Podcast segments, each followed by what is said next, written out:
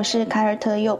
大家好，我是胡医生。我们好久没更新了，对 的，大家新年快乐！新年快乐！然后我们在新年第一天好像突破一万粉了，哇！我觉得真的是一个里程碑，我感觉比其他平台就是突破可能更多的数字还要开心，我也不知道为什么。对，就是因为感觉很开心，就是大家能够坚持听完我们每一期。我今天看了一个我们的那个报告，我就觉得特别好，就是我们今年。一共被播放了七千多个小时，嗯，然后有一万个人订阅了我们，我们登上了三次星星榜，被赞赏了四次，就是居然开始有收入了，是吧？就是给有人听你讲话可以付费了，这个是一件非常了不起的事情。感谢投喂的小鱼干，对我们真的很感动。就主要是我是觉得，因为播客其实是除了。可能短视频以外吧，就是我觉得是会比短视频之外，我会更想来做的事情，就是会更完整的表达。对，因为我觉得我们在表达我们的观点的时候，有人愿意听、喜欢听，然后还在催更，然后还留下。但是我们真的更的太少了，今年我们多更一点吧啊！这个真的是因为不知道那个胡医生没有看我前几天在其他平台发一条视频嘛，就说为什么短视频在让我们变笨。然后呢，我觉得这是一件很讽刺的事情，因为我那条其实也是短视频，我那条其实就五分钟，但是我可能就讲了一下说为什么短视频可能让在压缩我们的语料库，让我们的表达更匮乏了。但是我觉得这个就是一个很讽刺的一件事情吧，就是其实我那个表达也是不完整的，就我那五分钟其实也没有办法把整个事情的逻辑或者把这个前因后果讲得很清楚，那其实也是一个很碎片化的东西。就是我在用一个碎片化的东西去尝试去批评一个碎片化的东西，好像其实不是非常非常合理。已经做的很好了，所以我觉得，就是我每次回看我那些视频，我就觉得有很多漏洞，有很多没有讲清楚的。就是想说，在播客可以更好的、更完整的、更系统性的表达。是的，是的。嗯，其实我常常回看我的视频，我都有想把我之前很多的发言都删掉，因为我意识到里面是没有讲清楚的。但我可能觉得我们可以把播客作为一个补充吧，虽然。说可能时效性没有那么好，但是可以。supplementary。对对对对对，就是还是严谨一点。嗯嗯是。然后前段时间其实胡医生跟我讲到说，我们要不要聊一下言情剧或者言情小说？对对对，嗯，是这样子的。嗯，我最近看了很多这种视频，就是在研究台偶，因为我其实看台偶长大的年代，嗯然后我就觉得我的爱情观是被言情剧和言情小说塑造起来的。那我其实自己。在回看的时候，我觉得我虽然我整个人是新的，但是我的爱情观好像是过时、是旧的。嗯，就是这个事情让我在反复思考，为什么我的爱情观是这样的？事情的起因就是我发现我啊有一个很强的，就是对爱情有一个幻想，就是我喜欢那种被拯救感。嗯，我非常喜欢在我搞不定一件事情的时候，然后这个时候有一个人出来就帮我一下子把这个事情解决了。嗯。好像说他就是那个白马王子，然后可以把我拯救于危难之中。嗯，那我可能会常常有这样的幻想，然后这样的幻想也影响了我的择偶标准。嗯嗯。但是我现在就是在回想，就想说，我们一定要被拯救吗？啊，我们自己拯救自己不可以吗？嗯。然后另外一个问题也是，我那天跟我的一个学心理学的好朋友在讨论，然后我就说，我发现我这个人啊，好喜欢。寻找就是被爱的感觉，然后喜欢在我喜欢的人那里找到被爱、被认可和被肯定、被注视。那这到底是一种老的爱情观还是新的爱情观呢？我为什么总是想要去寻找这种被肯定、被注视呢？那我可不可以自己给我自己肯定跟注视呢？就是当时是以一个一个这样的思考开头的吧。然后我想起我之前就是看过有一个博主讲的是陈又青，就我可能不会爱你这个偶像剧，这个台偶它是讲的是一个非常非常独立的一个女性，她可以非常不可爱的把。很多意见说出来，比方说大家都在职场当老好人的时候，他可以尖锐的提出他的自己的观点，但是他看上的男人，大家都会觉得他眼瞎了，就他一点都不可爱。就所谓的可爱，其实就是一种人格上的留白。比方说，很多人会形容说他很可爱，那他为什么会可爱？就是因为他不会给你压迫感，或者是不会给你这种审判和凝视感。那他比方说很纯粹、很傻、很没主见这样子的。而陈友琴就是一个非常不可爱的人。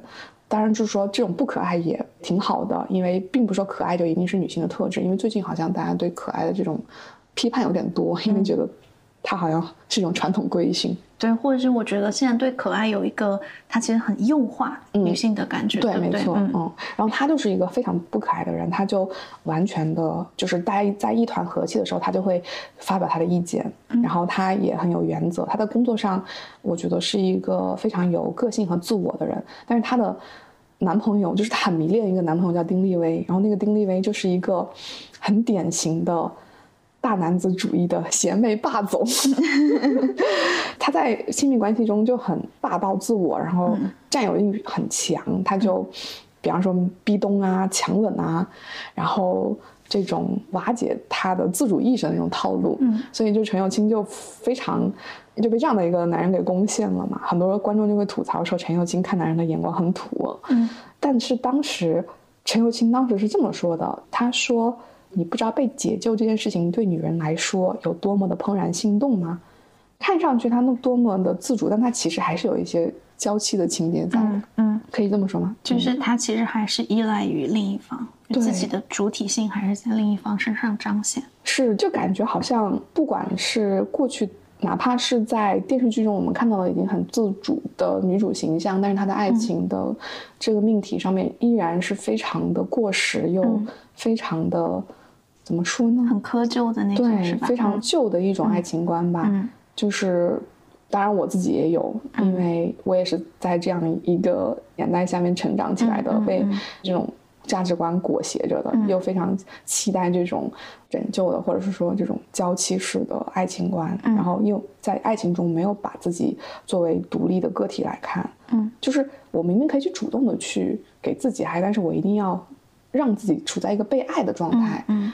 你觉得是先有了这样的影视作品，然后呢，它影响了你的爱情观，还是说你本来其实是有这样的倾向的，然后在这些影视作品里面找到了共振的感觉？我觉得都有，我觉得影视剧有在强化我对被爱的这个事情的执着。嗯嗯，就好像我觉得回顾一下我们小时候看的偶像剧，嗯，就是我觉得女性一直在寻找的就是一个完美的伴侣，一直被爱，嗯的一个情况。嗯，好像我们在爱情中就没有太多力量感。嗯，包括看似我记得就是在有一些影视剧里面，有些女主帮男主解决了那些问题，但她的个人能力仅仅是为了帮男主解决问题，然后受到男主的赞赏和嘉奖，然后之后就没有了。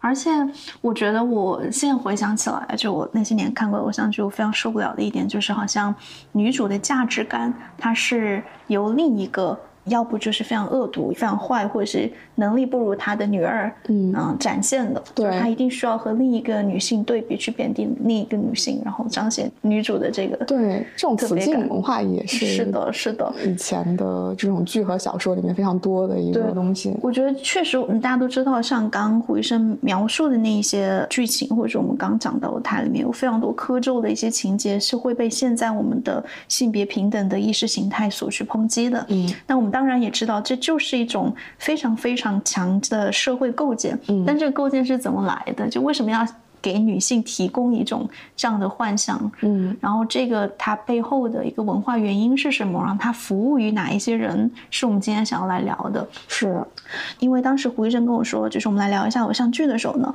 我其实想了一下。不只是以前的偶像剧吧，就看了一下这些年的一些爱情剧集，然后我就会发现说，包括我们现在就是性别意识是正在被讨论的，但是好像我们很难看到非常正确的，或是说和现在我们已有的文化的性别的意识形态是同步的。这样的题材的作品出来，我其实是没有能想到一个例子的，就是这些年有哪些很好的讨论了爱情观或者是性别意识的这样的一些影视作品吧。就是我会看到一些题材非常笨拙的一些作品，但就没有很好的。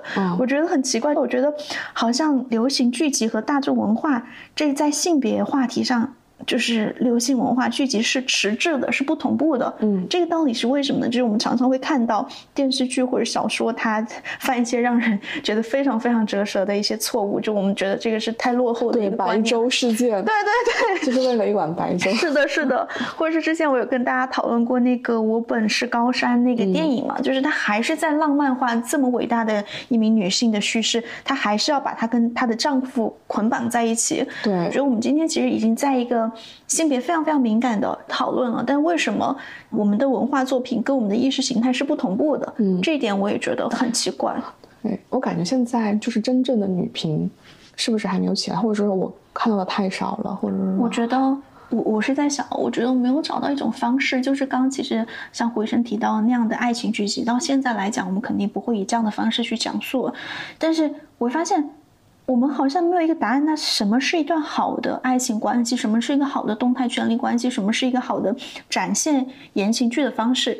我发现现在唯一的答案就是，我们就不要了。就不要爱情了，就是你就安排一个大女主。就是我们看到一些女性向的剧，如果有男主出来，大家都会很烦嘛。嗯，是有一点，就想让他第二集就死掉那种。我们答案就是那就不要了。嗯，就是我们好像没有去花很多笔墨去探讨那什么样的关系是健康的，是正常的。对，嗯，我们给的答案就是我不要他。对，当然我其实觉得这种不要也是一种非常有态度的反抗，这个我是 OK 的。但是我觉得好像就只有这两种方法，就要不就是那种窠臼的情感方式。要不就是我不要爱情，不要男人，或者我们想想，就是除了被爱，需要那个爱，有没有可能更主动一点？就是主动爱。当然，这是我自己的思考，就是两个人都是有主体性，有选择权，对，嗯，然后自己个人的身份不以对方为前提，对。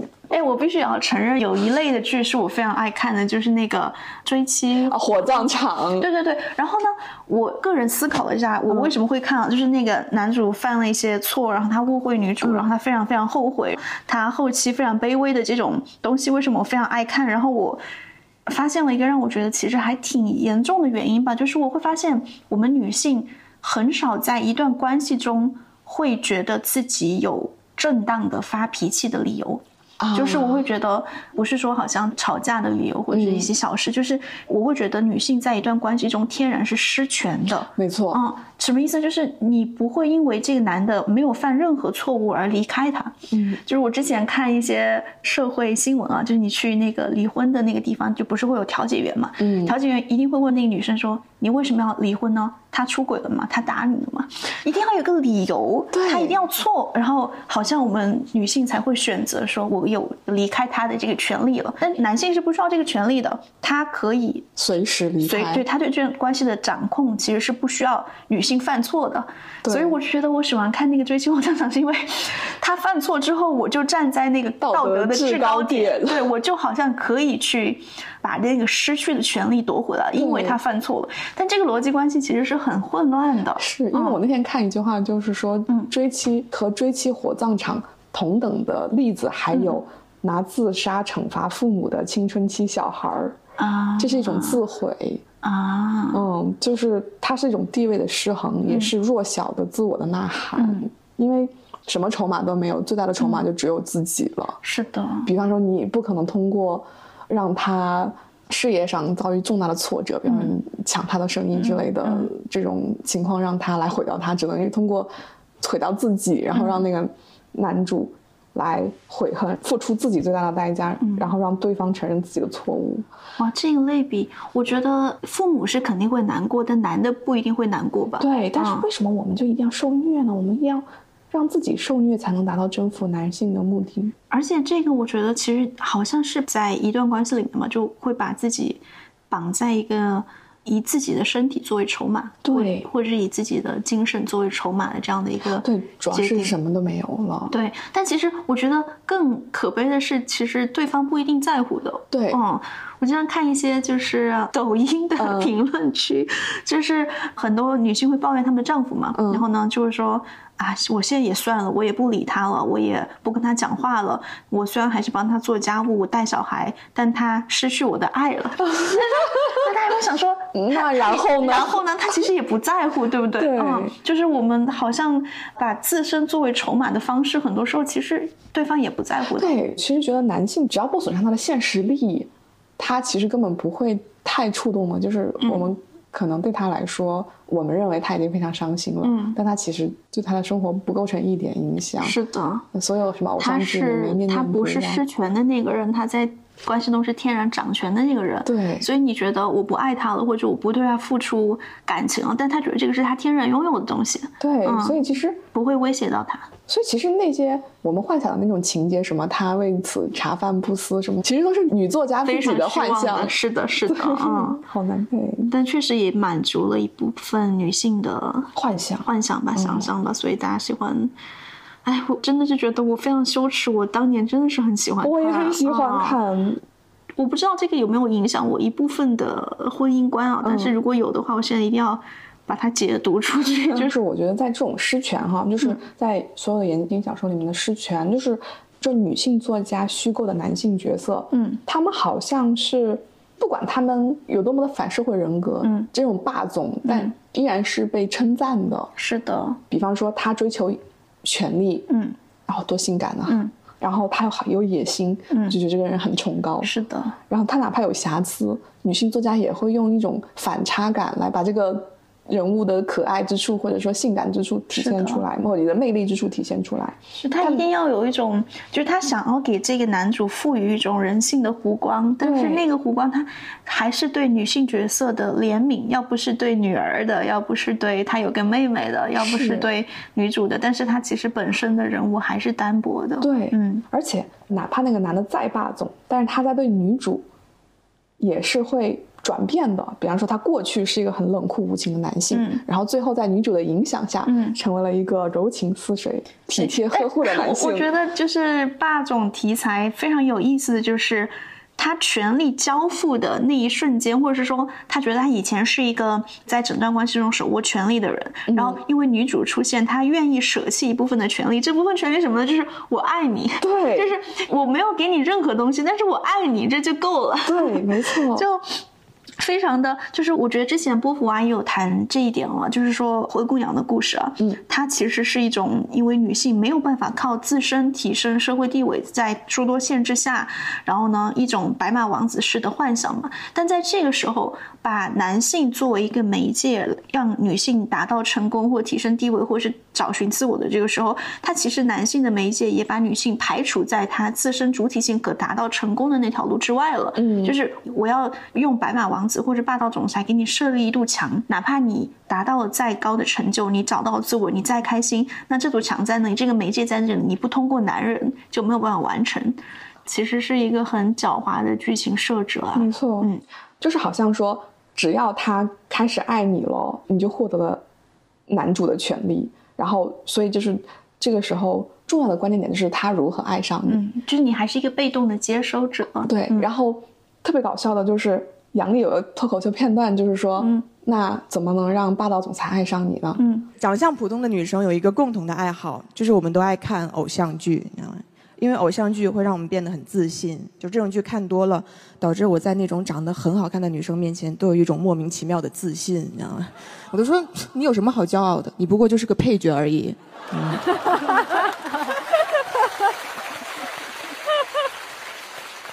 我才是故事的主角，你知道吧？因为我跟偶像剧里的主角一模一样，不仅长相平凡，而且脑子还不好使呢。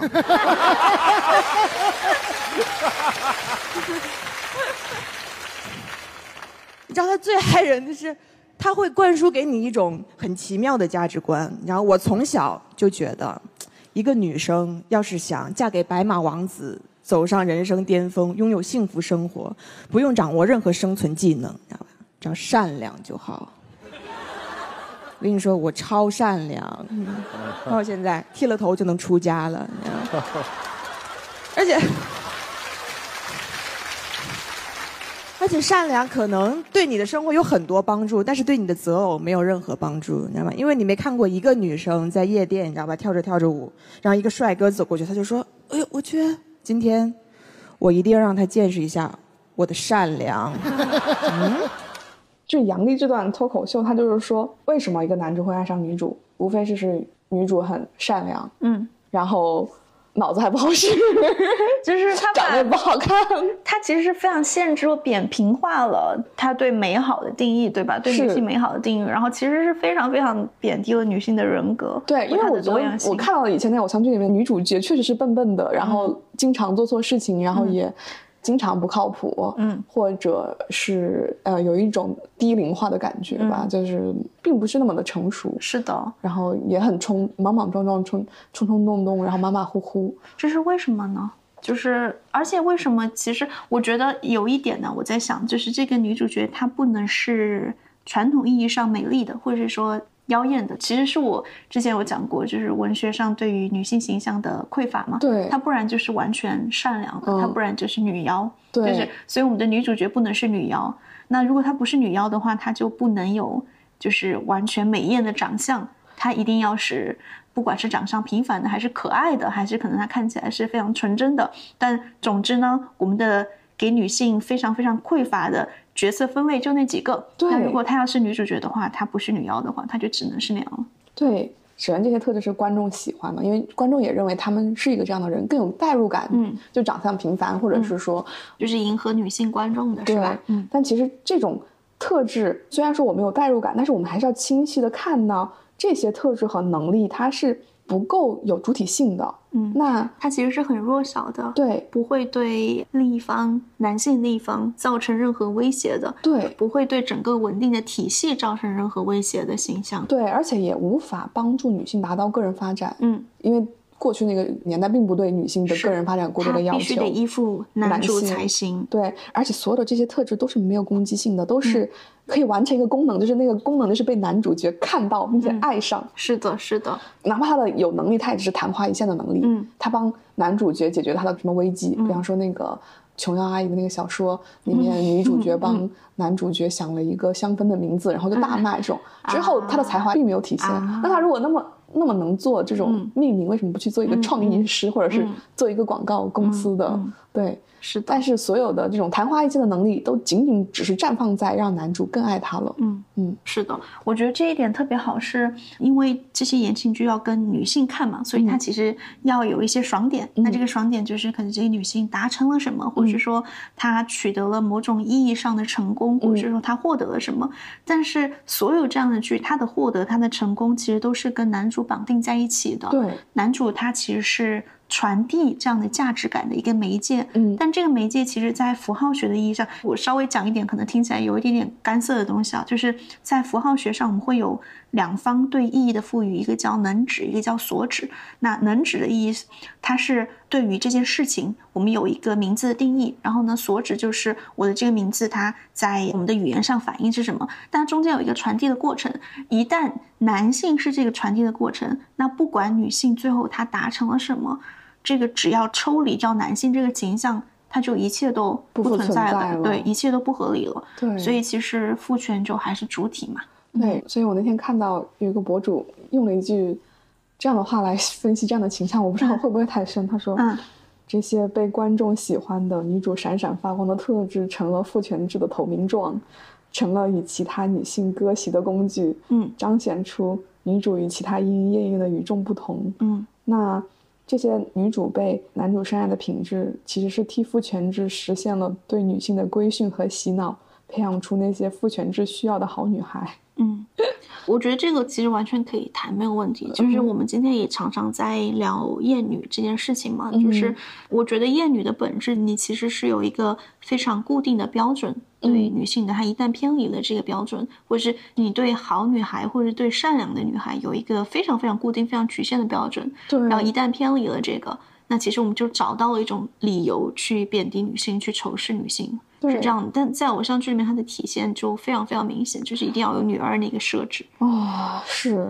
对，所以但其实我们刚聊的这一系列的权力关系，在今天看的都很明显了。我觉得其实不算什么，它背后的逻辑就是我们其实也能看得非常非常清楚。嗯，就我之前有一个视频有在讲说，这不同的这种言情剧，它大概是一个什么样的设置？嗯，我给大家念一下吧。就是我之前讲的是。霸道的总裁剧呢，它就是一个非实质性质的感情体验创造，它是弗洛伊德式的对原始父系的幻想式的父系，就是一定要有一个男的在那里，那个男的一定是一个阿尔法的男的，对，就一定是一个弗洛伊德的阳具式的男的，嗯，然后呢，他也是某种形式的精英崇拜了，就是一定要有这样的一个非常非常仰望的男性在这里，然后呢，他虚假的产生了一种主客体互换的感情体验，就是这个男主。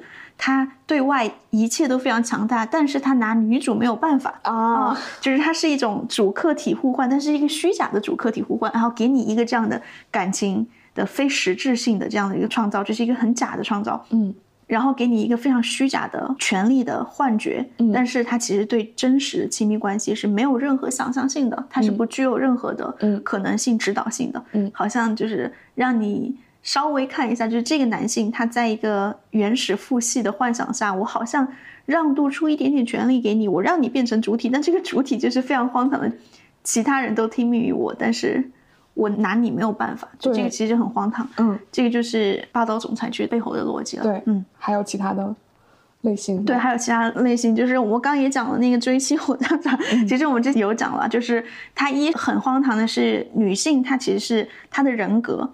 其实是男性痛苦的催化剂嘛？我去虐这个女性的意义就是。看这个男的，他后悔了，他找回了一点点人性了。嗯，他本来是一个恶魔，他本来是一个冷血的动物，但是因为女主的牺牲，他有了一点点人性。那其实女主就被工具化了。嗯，这个其实是非常非常荒唐的。还有就是我们刚刚讲的，就是女性经验是完全边缘化的。然后这个故事意义的核心就是让她感到悔恨，所以女性那个失权的状态才有理由。可能找补回来一点点，嗯，就这个也是非常非常献祭自己，对，嗯，献祭自己让他后悔，嗯，然后还有一种就是那种复仇的爽文剧嘛，就是可能没有男主，就这个男的要死，或者说这个男的要就像《甄嬛传》那样，这是一个大女主剧，然后呢，最后女主可以手刃男主的那种，嗯，但是你会发现，就连这样的剧啊。她可能女性的成长还是依赖于男性的，就还是在性缘关系中的。她可能会有一些看似 girl helps girl 的女性友谊，嗯，但这样的女性友谊是没有办法满足贝克德尔测试的，嗯，就他们之间的联系不能抛除男人之外而存在，嗯，就还是这样的剧集。对，其实我们刚聊的那三类，大家可能能想象出来，非常非常多的剧集。我其实没有办法想象出来，可能跳脱这三类。更好的好剧在现在，可能我看的也不多了，只是说觉得很典型。我那天看到一个评论，就是说甜文是什么？嗯，甜文就是我是一个强大男人的宝物。虐文是什么？我是一个强大男人的玩物。然后强强联合文就是我很强，并且我是另一个比我更强的强大男人的宝物啊。如果是复仇虐渣。就是刚刚说那个追妻火葬场，就是从玩物到宝物。天哪，我觉得总结的好好。然后重生文，最近很多那种重生打脸文嘛，就是从废物到宝物。笑死了。那个 N P 文就是我是好几个强大男人的宝物，N P 虐文就是我是好几个强大男人的玩物。然后万人迷的设定就是所有人都想把我这个宝物变成他们的玩物，万人嫌他们以为我是废物，把我当成了玩物，最后。悔恨的求我做他们的宝物，然后爽文 Plus 就是某个不是人的强大东西，一见面就认定我是他失而复得的宝物，就是好像我们还是那个物啊，是。娇妻文也很喜欢用“宝物”或是“宝宝”这个词啊，就是只是我是被珍视，但是你是被珍视的什么呢？花瓶吗？一个物件？台灯吗？就把它替换成花瓶、台灯也没有问题。对，哎，你这个让我想起来，我之前跟一个女生聊天，她很喜欢看那种耽美文，然后但是我其实没有这样的体验，所以我就想问她说：“哎，你为什么喜欢看两个男的谈恋爱呢？”嗯，她给了我其实我没有想到答案，她就说：“如果是男的和女的，可能性太少了，就是他一定会被限制在一个。”顺性别的异性恋的关系中。那他没有办法一起去做更多的事情，但是两个男的就可以去打天下或者什么。然后我第一次听到，我以为他只是可能想看两个男的会比看一个爽，我是这样理解的。但后来发现啊，原来是因为异性恋的关系其实对剧情的限制，或者是说在这个传统的异性恋的关系下，这个剧情可能还是最后会落入一个窠臼。但是他们会觉得两个男的空间更大一点。我非常同意这个观点，是吧？就是我也在想，就是为什么两个男的他们在一起，就是两个有主体性的人，他们就是。可以去追求金钱、权利什么之类的，可以野心勃勃，可以干任何的这种个人发展或者让他变强大的一个事情。反正他们两个可以有爱情，但是可能爱情并不是他们中间所有的一部分，就是并不是占他们整个人生中很大的一部分。那两个男主在一起，那确实是非常有有主体性的两个主角。嗯，但如果是女性和男性的话，那就。或多或少，那个女性总会有一种男凝视角存在，这个可能会影响。大家看异性恋的小说是不是？我跟一个网文作者也聊过这个问题，他说，其实哪怕他在一开始写的时候是没有想要去写那种非常传统的，就是非常被大家诟病的男女关系的，就是想写平等的两个主体性的人的关系，但是写着写着还是会落入那个框架，对，就很奇怪。因为我们是不是潜意识对女主角就是有很多期望，或者说要求，或者是说要她保持那种纯真，或者是之类的很多。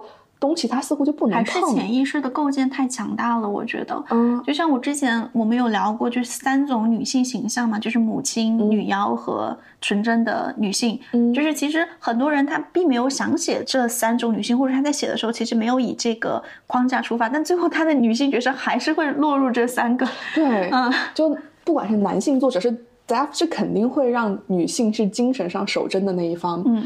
然后，可能女性作家不自觉的在描写女主角的时候，也会期待她是一个精神守贞的一方。是的，精神守贞的意思就是说，我们可能有一套很大的框架在框架她。这个女主角她可以在肉体上纵欲或者什么之类，但她在精神上一定要是纯洁的。是的，就是我有过那种肉体上纵欲，然后精神上也 奔腾的女主角吗？我倒是看过比较少啊。我我是觉得。大多数的人没有办法想象一个没有被规训的本真的女性形象。对，如果她是一个没有被规训的女性，她会怎么选择？嗯，这点我觉得就是可能包括我们在内都是局限的，都没有办法想象的。那这一点好像刚好在两个男的的故事里面就会更容易一点。对，嗯，如果是两个有主体性的人，这种健康平等的性缘关系会是什么样的？对这一点真的是大家现在非常缺乏想象的点吧？就是我那天想了一下，我也觉得也不是说它是一个很难的课题，但是我们的选择其实要不就是窠臼的旧的关系，要不就是我。放弃这段关系，嗯，对吧？我们又想有主体性，我们又想有亲密关系呢，我们应该怎么办？就是如果大家听到我们这一块，然后呢，你其实是有这样的作品推荐给我们的，可以留言给我们，我这东西很想看一下。是的，是的。就是你觉得其实是不落窠臼的，描写健康的性缘关系的，然后呢，男主女主有各自的主体性，并且不依附对方而存在，但是他们却有良好的一段关系的这样的剧集有没有？我想到一个，就是。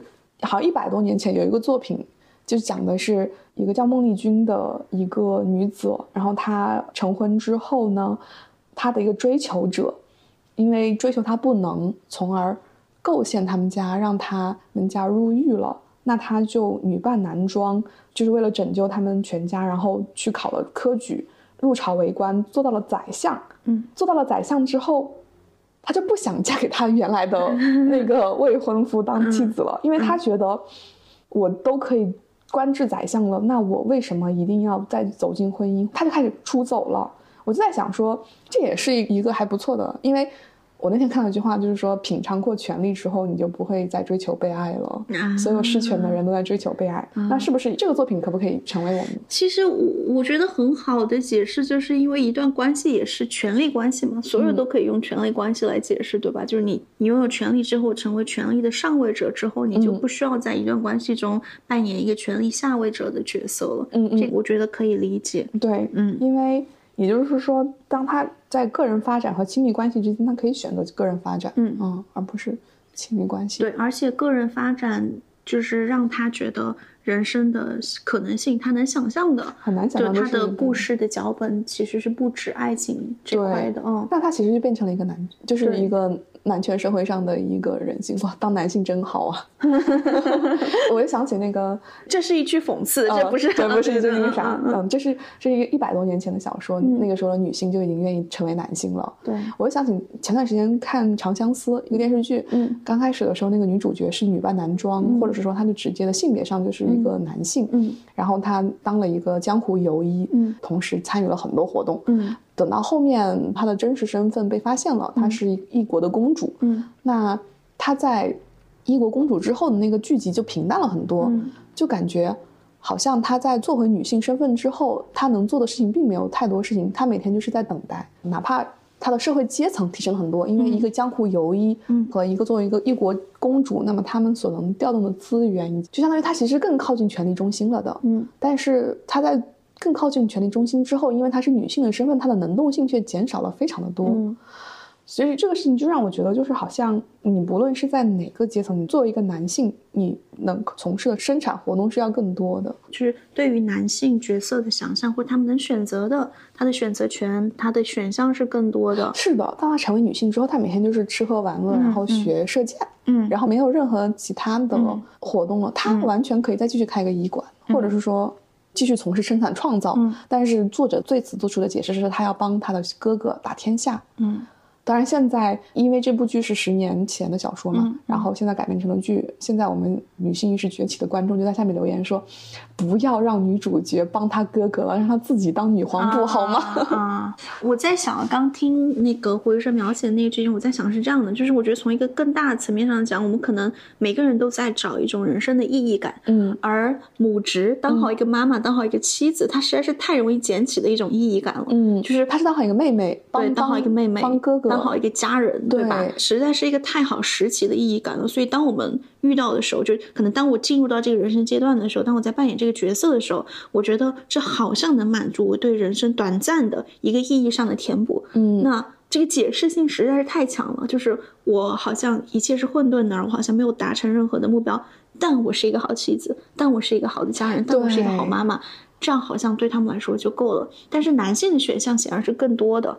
而且我想起，就是他在当江湖游医那段时间，他才是那个家庭的一家之主。然后他收养了两个养子，然后那两个养子慢慢的逐渐成长。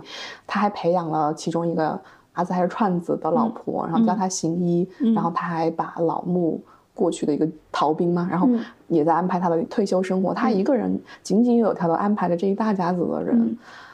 那个时候，他是一个男性的社会身份。嗯。他反而是那个大家长。嗯，我们也要解释一下，当我们说当他在作为医生，他是一个男性的社会身份的时候，并不是只说只有男性能做这件事情，而是在一个更广泛的文化认知上来讲，这个似乎是男性的特权，但其实不应该是这样的。就在一个完全公平的社会里面，我们不会讲说他是一个男性身份，我们只会讲说他这个是一个人的选择的身份。但是在男性拥有更多选择权的时候，这句话却变成了他是一个男性的身份。我是这么想的，就是在过去。他在清水镇的那么多些年，他一直是一个家庭的支柱。嗯，也就是说，他是一个非常习惯性的检视起自己责任的一个人。嗯，不管是收留这个老木，一个身体稍有不便的一个过去的一个病人，然后还是收养麻子串子，两个都是他在路上捡回来的一个伙伴，然后并且把他们培养成人，并且帮他们娶媳妇，连娶媳妇的那个枕巾都是他去上山采药换来的。嗯。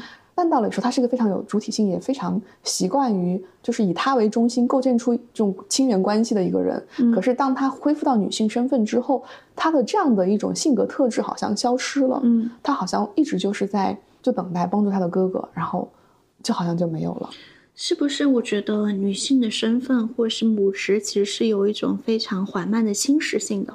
这个侵蚀性的意思是啊，就是我非常推荐大家去看一本书，一本文化研究的书籍，叫做《作为经验和制度的母性》，它来自女性主义诗人啊，文学作家，叫做 Angel Rich，艾德里安·里奇。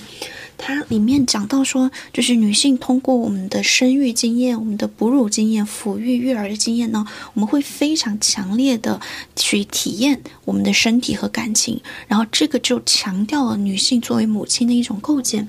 而为什么女性作为母亲这件事情，在以前来讲，对于对一个女性这么有诱惑性，那就是因为父权它其实创造了两个神话，一个神话是作为女人你是低人一等的，你是堕落的，你是不洁的，你是第二性别，但是啊。作为母亲，一个女人作为母亲，你是慈悲的，你是纯洁的、神圣的，你是有，呃，滋养的滋养力的，你是 fertile，就是你是可以孕育万物的，你是无性的，你的身体是具备无无穷的潜力的。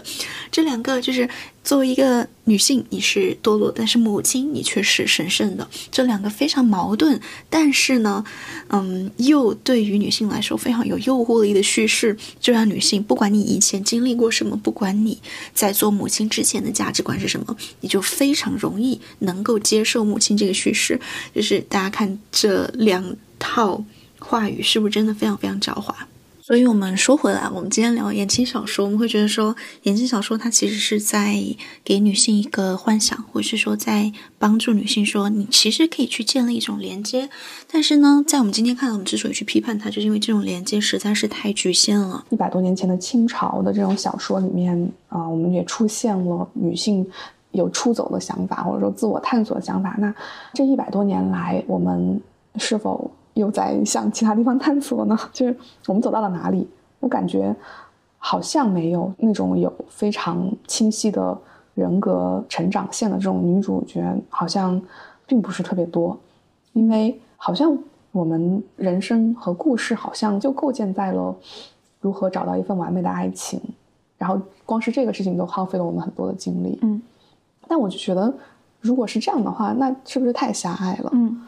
就是如果我们把爱情想象成人文主义的一种，那这样的其实它的本质就是我们要建立一个和他人的关系，或者建立和对方的关系，建立一个非我的关系。那这个对方是不是一定要是爱人呢？他能不能是其他的东西呢？是，我也觉得，就是好像长久以来我们都把性缘关系置于亲缘有缘之上。嗯，那这是不是我们为什么要把亲密关系看看得胜过一切呢？嗯。我们是不是可以可以想想，还有哪些其他的爱是我们可以追求的？嗯，是我们可以探索的。嗯，我们可以在广阔的世界里面去找寻的。嗯，比方说最好朋友的爱。嗯，比方说克莱的爱。嗯，比如说我们俩的，我们俩之间的爱。然后兴趣的爱，大自然的爱，团队的爱，然后家庭的爱，网友的爱，圈子的爱，宠物的爱，死了但还被人记着的爱，书本的爱。四爱的爱。是不是不需要一段罗曼蒂克的浪漫关系，也可以让生活充满？我刚听你讲那些爱，我觉得就好像是一个爱逐渐抽象化的过程。以前我们是一定要有一个人嘛，就是一定要有一个异性，异性是一个很具体的、很具象的过程，我要摸得到的。我甚至要跟他有一种某种结晶似的，我们要有小孩的，这个是我能抓住的非常非常具体的东西，对吧？对。那大家比较能想象，可能是我对宠物的爱，这个也是具象的，就是能给我安慰的，能带给我爱的感受的这样的一个。物体，我的宠物之间的爱，但是我们也可能 更大的一个人文主义的范畴，能有一些更抽象的爱吧，就是你刚刚讲的，我的兴趣，我对自然的爱，那我对一些很抽象的形而上的概念的爱，我以一种理念去活着的这样的一个爱，那这个是我觉得我们需要这样的能力，我现在可能自己还没有这样的能力，就是对一个更加抽象关系的去建立一种爱，这个爱不是爱情。但是是一个更抽象的关系，好像这种更宽广的人文主义的跟他人建立链接，但这个他人可能不一定是性缘关系与他人的这个链接，可能让我想到我们建立链接的方式好像是一个从具体到抽象的过程。嗯，就是为什么性缘关系可能是在某一段时间内我们唯一的想象，就是因为你建立关系的那个他人那个个体好像他太具体了，他就是一个人，一个异性，一个人，然后这个具体甚至具体到。你们俩可能还会有一个 结晶的东西，就这个结晶一定要是生，就是生殖你的后代，它也非常非常具体，那这个是很容易接受的。嗯到可能现在大家也非常容易接受，是我对我宠物的爱，因为宠物也是一个非常非常具体的这样的一个存在，你可以跟它建立关系的。但我们需要去探索的可能性，可能现在大家还没有那么容易接受，就是一些抽象关系的可能性。是对，比如说你刚提到我跟书本之间的关系，或是我跟一个。环境之间的关系，或者是我可能想要去建立一个我跟这个概念之间的关系，我以这个概念来生活呢？那这个其实也是体现情感的一种方式。这个情感可能衍生出一个叫做爱的东西，但这个爱其实不是那种罗曼蒂克的爱，不是爱情的爱，没错，它是一个带有更宽广的人文主义定义的爱。对，作为社会性的动物，我们追求人和人之间的。交互和连接，或者说人和物之间的连接，甚至是人和概念之间的连接，但这个连接并不只限于女和男的连接。是的，嗯，我突然想到一点啊，就是我会发现我周围嘛，我的邻居有很多那种很自得的单身的老头老太太，就是他可能 有离过三次婚的，或者有从来没有结婚嫁娶的，但他活得很自在。就是我会发现他身上携带着很多他觉得能够去定义他自己的概念，比如说他可能是一个很激进的环保主义者，或者是他可能是一个历史学家，他他就是对某种概念有一个非常非常深刻的链接，这个链接可以让他不需要那种罗曼蒂克的关系。我同意，因为我那天看了一句话，我觉得也很好，他是说，其实。对于女性的成长而言，或者对于个人的成长而言，我们需要的是和他者的碰撞，嗯，以他者为镜，然后思辨自己，令自己蜕变，嗯，那这种碰撞可能会碰撞掉原本行为模式中僵化坏掉的部分，嗯，激发出一个运行更加良好的新模式。比方说，你可能突然因为接受了某一个新的概念，那你突然活过来了。那这种意志性的碰撞，它其实就是关系所带来的。那这种关系完全不需要是来自异性，是的，是的，我是觉得异性那一套啊，就是他可能在某一个时间段内会有解释性，会让你觉得我好像找到了很长久的意义。就比如说我的意义就是找到一个对象，我跟他结婚生子，然后我成为母亲的意义，成为。好的妻子的意义，但是 这个意义其实是非常非常局限的，或者是会让你停止去跟其他意义碰撞的一件事情。对，嗯，我可以把，我觉得就是我们要与世界交互，嗯，那这个世界不只有男性，是，还有猫和狗，对，还有书本和，还有自然，对，和自然，还有山川湖海。是的，是的。我在牛津的这几年啊，其实我是觉得欧洲的社会有一个。这样的特点吧，就是大家好像是以某种概念在生活，就它不是以某一种，就是一个很固定的构建。我会发现这边的人他完全不图方便这件事情，就为什么他的行政效率可以这么慢呢？就为什么他会有这么多的，就是呃行政的漏洞什么的，但大家还不介意。但是我会发现，因为它其实是有一种，就是比如说每周四十小时工时、八小时工时的，非常非常坚持的这样的一个概念先行的生活，所以他其实不介意说我去看 GP，我要等大半个月，因为医生就是每天就只能工作那么多时间，就他以这个 非常肯定的概念先行，然后这样的概念其实也是在跟外界的碰撞，然后这个碰撞好像就让他有一种更动态跟世界交互的关系，对，然后他可能就会意识到说，那一个很局限的。爱情关系呢，其实不是他人生的概念之一，或者是说可以有，但不是全部这样子。对，嗯，包括我那天想起，就是，呃，我在刚刚说的那些里面，自爱的爱，在我看来分量还蛮重的。嗯，我有一个很好的朋友，然后这个朋友他现在正在一段亲密关系里，但他是一个非常非常自爱的人。嗯，所以他跟我说，他一点都不畏惧爱人的死亡或者离去，因为他觉得这段亲密关系结束了，他并不会。那么着急的进入到下一段亲密关系中。接下来给大家播放一下我们和好朋友的谈话，但是为了保护他呢，我们对录音做了一点变声的处理。为什么你对下一段亲密关系也没有那么需求，或者说你觉得一个人也很好？因为我知道你是一个很自爱的人。其实不是很好啊，我没有感觉。其实是从我开始有了自己事业开始吧。嗯，当有一个热爱事业之后的话，会发现对一段。非常紧密联系的关系的需求度会下降，因为你有的时候会沉浸在自己的喜欢的世界里面。嗯，这种具象表现为你没有那么渴求的进入一段亲密关系，或者说没有那么迫不及待的去进入一段那个关系之中。啊，因为是你的事业，其实它就是跟这个世界交互的一部分。对，那你不畏惧你爱人的死亡？其实畏，其实是畏惧，不能说不畏惧。嗯，只是说，如果这件事情真的发生了，我真的需要另外一个爱人去来支撑我后半生，我不一定。你对你亲密关系定义就是说，哪怕就是就是我我。并不需要一直需要有一个人陪在我身边来支撑我。当然，有一个人是非常棒的。嗯，那你在亲密关系里面，你追求的是什么？是被爱、被认可、被需求、被认同、被看见吗？其实是有的，并不完全是说。因为我觉得你是一个非常不需要别人认同的人。对我并不需要别人认同，但是如果有人认同我，会很开心。嗯，所以你在亲密关系里面，并不期待的是你被看见、你被爱，或者说你被。其实我在亲密关系里，期呃，更多期待的是。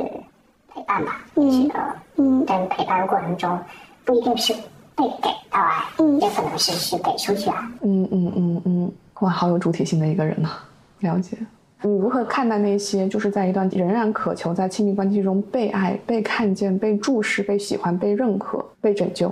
从我的角度来讲的话，我觉得这个无可厚非吧。其实是一种人最根本的一种被爱的需求，就是像小孩子一样，嗯，刚出生婴儿的话，他本身也是渴望被被爱或被关注的。嗯嗯，所以说这个并不是一个错误，我觉得。嗯嗯，只是说，当我们在成长的过程中建立了自己主体性之后的话，我们可以把自己的爱去给出去，嗯而并不仅仅限于说我只需要被别人去爱，我们可以把爱给了对方。嗯，然后再描述一下，就是对亲密关系的需要程度和你事业的这个关系。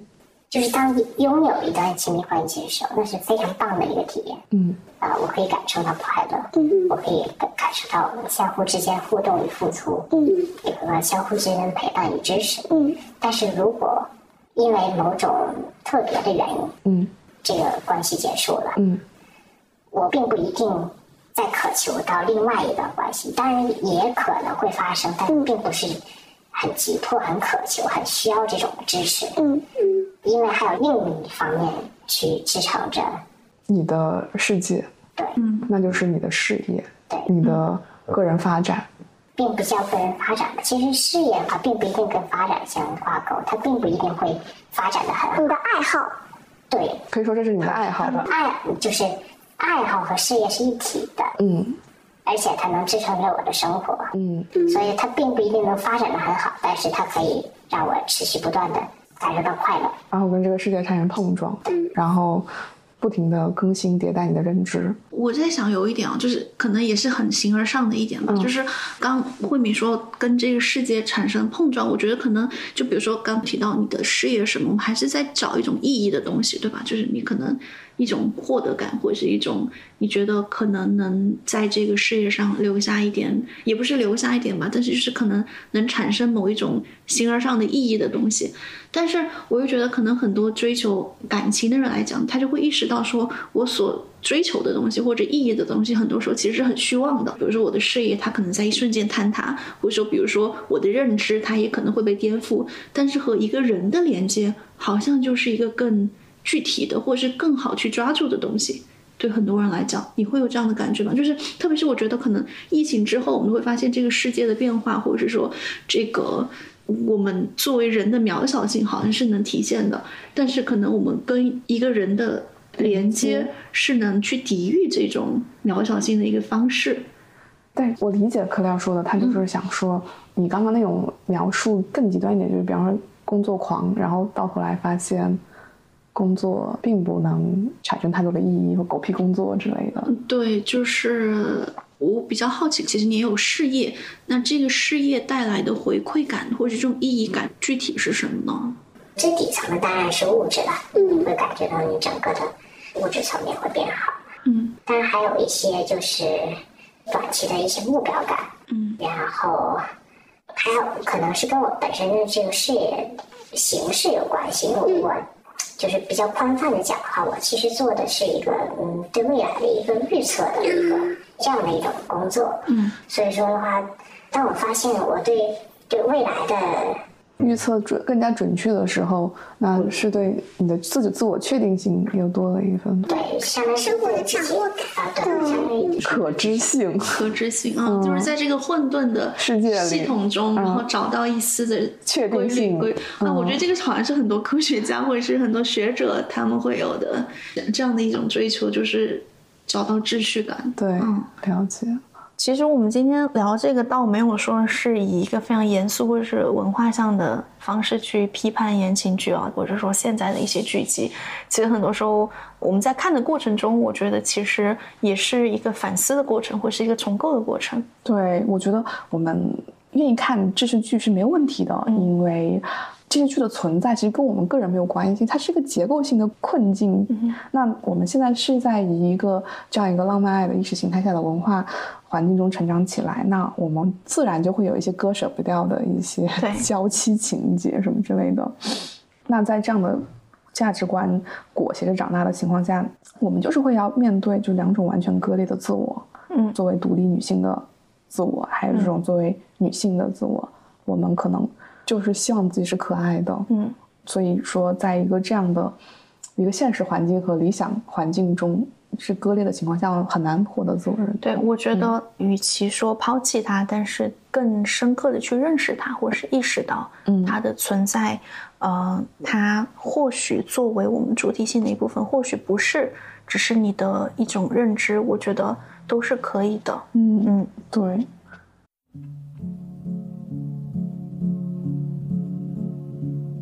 就是那今天收尾就用波伏娃在《第二性》的里面一句话收尾吧。